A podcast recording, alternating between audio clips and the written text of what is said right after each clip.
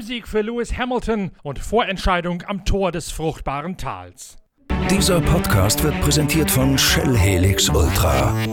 Das Premium-Motorenöl für deinen Motor.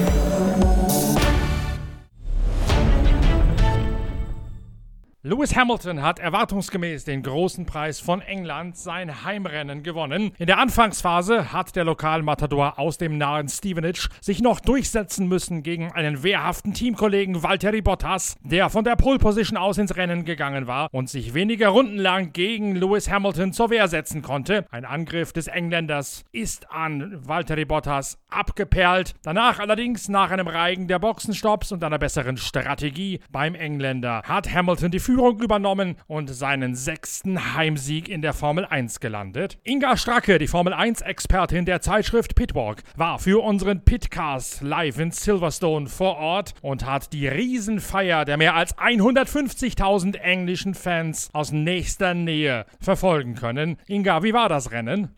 Ja, das Rennen hat's absolut in sich gehabt. Es ging überall zur Sache. Gleich am Anfang schon. Ein starker Start von Valtteri Bottas, der sich von der Pole Position zunächst gegen Hamilton behaupten konnte. Dann das Duell der beiden Mercedes-Piloten fair und square und Bottas konterte, als Hamilton angriff, ging wieder nach vorne und hielt sich eine ganze Weile vorne, dann aber das Safety Car und das hat Bottas ja quasi den Sieg gekostet, denn dann konnte Hamilton sich an die Spitze setzen und schaffte am Schluss sogar nicht nur die schnellste Rennrunde, sondern auch den Rundenrekord. Und er schreibt Geschichte. Es ist sein sechster Sieg beim Heim Grand Prix in Silverstone und da haben ihn die 141.000 rund um den Circuit zu Recht absolut bejubelt und gefeiert. Nicht nur an der Spitze, auch im Mittelfeld ging es ja richtig zur Sache. Ja, es war ein super cooles Rennen, spannend, jede Menge Action, extrem tolle Platzkämpfe. Ich sag nur Max Verstappen, Charles Leclerc, da ging's richtig zur Sache, aber auch bei vielen anderen Fahrern. Also es war wirklich was geboten. Ich sag nur, Formel 1 kann spannend, also nix von Langeweile. Lewis Hamilton hat Geschichte geschrieben und neue Rekorde aufgestellt. Lewis Hamilton, dem muss man einfach gratulieren, den kann man nur gratulieren. Das hat er weltmeisterlich gemacht, souverän und nach dem Rennen hat auch sein Teamboss Toto Wolf sich gefreut und den Lewis gelobt. Es war sein 80. Formel 1 Sieg, es war sein sechster Sieg in Silverstone als Lokalmatador beim Heim Grand Prix und das ist ein Rekord. Er hat den Rundenrekord in der allerletzten Runde auch nochmal hingeknallt. Also Lewis Hamilton ist dies Jahr einfach der Überflieger und ähm, wenn die Rennen dann auch noch so spannend sind, dann macht's doppelt Spaß. Sebastian Vettel vertändelt kurz vor Schluss einen möglichen Podestplatz, auf jeden Fall aber sichere WM-Punkte, als er Max Verstappen im Red Bull ins Heck rauscht. Verstappen hat ihn kurz zuvor überholt, Vettel wollte kontern und hat sich dann offensichtlich verschätzt. Hat er sich sehr geärgert, immerhin hat er ja direkt zugegeben, dass es seine Schuld gewesen sei. Ja, der war erfrischend ehrlich und erfrischend selbstkritisch, wenn es natürlich auch sehr, sehr schade ist. Das geht auf meine Kappe. Ich habe mich direkt bei Max entschuldigt, hat Sebastian Vettel sichtbar zerknirscht nach dem Rennen erklärt. Es war ein tolles Duell zwischen Vettel und Verstappen. Verstappen hatte überholt, ging vorbei. Vettel wollte kontern, hatte dann, wie er erklärte, Überschuss, krachte Verstappen ins Heck. Und das Coole ist ja, dass beide Autos das ausgehalten haben. Die sind durch den Kies gerumpelt, als wären es Rallye-Fahrzeuge und beide konnten weiterfahren. Vettel musste sich eine neue Nase mit Frontflügel holen. Verstappen konnte sogar so weiterfahren und als Belohnung gab's für den Niederländer dann tatsächlich noch Platz 5, also wirkliche Schadensbegrenzung und Man of the Race. Vettel hat sich also direkt entschuldigt?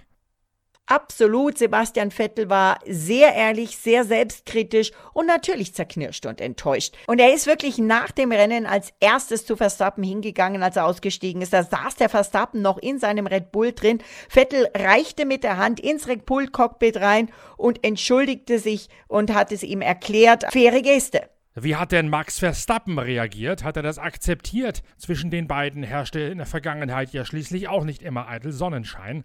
Ja, Verstappen hat die Entschuldigung angenommen und auch Verstappen hat ein tolles Rennen gefahren und ich muss ganz ehrlich sagen, ich bin am meisten überrascht, wie stark die Autos sind. Sowohl der Ferrari von Sebastian Vettel als auch der Red Bull von Max Verstappen nach diesem echt heftigen Rempler, wo beide in die Luft geflogen sind auch und dann durch den Kies gerattert, aus dem Kies wieder rausfuhren und das Rennen wieder aufnehmen konnten. Sebastian Kurz an die Box musste einen neuen Flügel holen, aber dann auch weitergefahren ist, dass diese beiden Autos das ausgehalten haben, bis zum Schluss gefahren sind und Max Verstappen ja dann immerhin noch einen fünften Platz heimgefahren hat.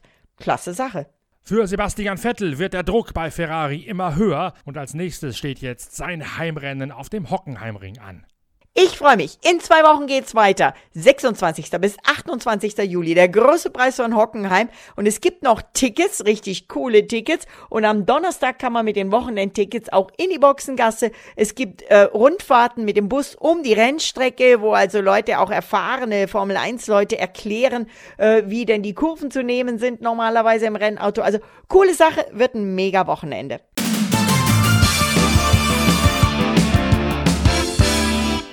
Das zweite wichtige Großereignis des Wochenendes ist die Rallye Seidenstraße. Dort stand die vorletzte Etappe auf dem Programm. 290 Kilometer bis an den Westzipfel der chinesischen Mauer heran. 30 Prozent durch Dünen, 10 Prozent durch tiefen Wüstensand und 60 Prozent über unbefestigte Muttererde. So wirft es das Roadbook in den blanken Statistiken aus. Die Prüfung heute durchaus lebhaft zu fahren. Davon profitiert Andrew Short ein ehemaliger Motocross-Star aus den Vereinigten Staaten von Amerika. Der nämlich kann sich heute in seinem Element so richtig austoben. Andrew Short auf der Husqvarna gewinnt zum ersten Mal überhaupt eine Etappe in der Rallye-Weltmeisterschaft für Motorräder. Besonders entgegen kommt ihm dabei das Terrain, auf dem er sich sehr im Sattel hat bewegen müssen, während man ja meistens bei den Marathon-Rallyes lange Zeit in den Fußrasten steht, war das heute eher eine aktiv zu fahrende fahrende Wertungsprüfung, auf der Andrew Short seine Erfahrenheit aus dem Motocross-Sport hat ausleben können. Short gewinnt die Tageswertung, Paulo Gonçalves im Hero-Team auf der zweiten Stelle und Adrian van Beveren auf Platz 3.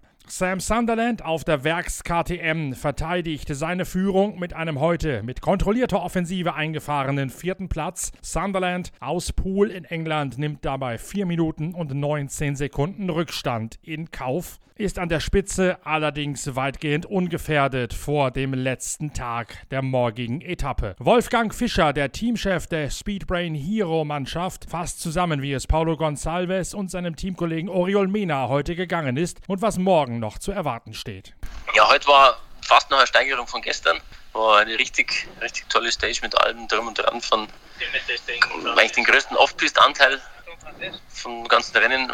Auch wieder einiges an Dünen und schnelle Pisten, technische Geschichten, Flussbetten, war richtig, richtig eine tolle Stage, so wie es die Fahrer lieben eigentlich, also richtige Rallye Stage. So kann man sich so vorstellen wie in, auf der Dakar, schon die, die schönen Etappen, so Fiambala, so in dem Charakter war das heute. Ja, das sagten Sie gestern schon, dass das alles sehr an Fiambala erinnern täte. Ja, ja, genau, das war heute auch nochmal nochmal ähnlich. War sehr anstrengend, sehr, also man muss sehr, sehr viel arbeiten als Fahrer und war da ständig eben sich das, die Strecke ändert ja halt, halt ganz viele, auch wenn die Strecke schnell war, ganz viele Bumps und, und schlechte Streckenabschnitte waren. Es war, war richtig kernig. Wie haben sich eure beiden geschlagen? Gut, Paulo ist als Dritter gestartet heute, was jetzt eigentlich nicht unbedingt ideal Startposition war mit so viel Off-Pist und Sand. Aber er hat super, super Rennen gemacht, ist Zweiter geworden und hat den Tagessieg nur um 43 Sekunden verpasst. War jetzt nicht zu erwarten, hat er echt super gemacht. Und Mena ist Neunter geworden, war auch okay. Uh, ja, sind wir gut, gut zufrieden für den letzten Tag. Und morgen gibt es nochmal einen Zielsprint oder wird das noch eine richtige Herausforderung? Ja, die Etappe ist ist auch 250 Kilometer lang, also da wird sicher, darf man nicht äh, zu leicht nehmen. Also kann, kann vieles noch passieren. Es wird zwar nicht mehr so physisch anstrengend sein, wird schnell und flüssig, flüssig sein überwiegend, aber 250 Kilometer muss man eben sehr auf der Hut sein, dass man da keinen Fehler mehr macht am Ende.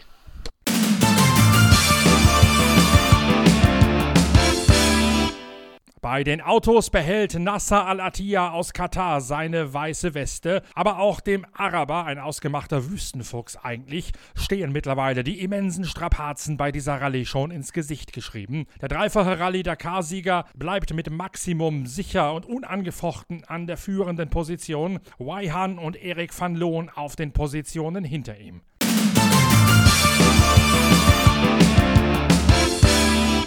In der Lkw-Wertung profitiert Anton Schibalov vom neuen Automatikgetriebe seines Kamas. Nachdem er gestern nach dem Überschlag von Sergei Versovic die Führung übernommen hat, zementiert Anton Schibalov heute mit einem Tagessieg vor Andrei Karginov und Ayrat Madeev seinen Vorsprung in der Gesamtwertung.